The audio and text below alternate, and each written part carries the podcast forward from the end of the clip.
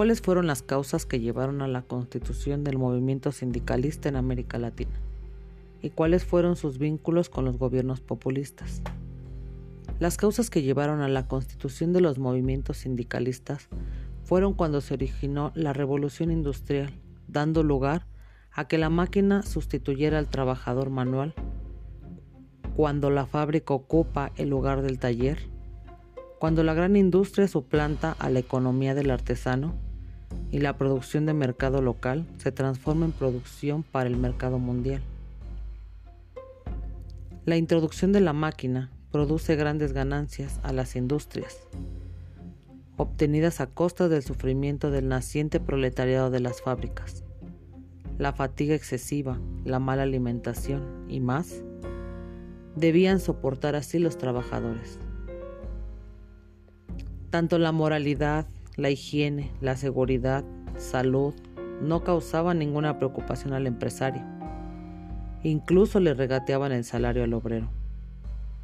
Además, las mujeres y niños eran explotados sin misericordia. Se les destinaban los trabajos más duros y humillantes, exponiendo con ello sus vidas. En esta época, el trabajador tenía una verdadera privación de las cosas más básicas para vivir. Esto era un sufrimiento para el trabajador.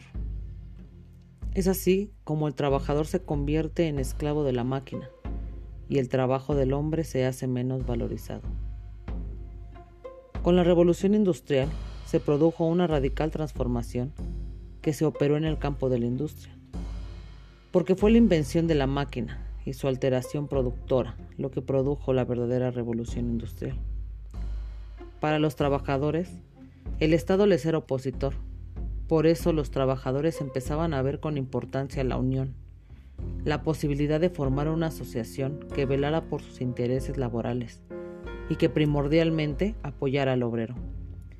Esta fuerza que llega a transformarse en un poder de exigencia. Esto era justamente a lo que se oponía el gobierno al no permitir dichas asociaciones. Así las cosas. El obrero estaba a su suerte, incluso si se enfermaba, situación muy común. Al no poder trabajar, no cobraba y era rápidamente reemplazado por otro trabajador que esperaba una oportunidad en este sentido.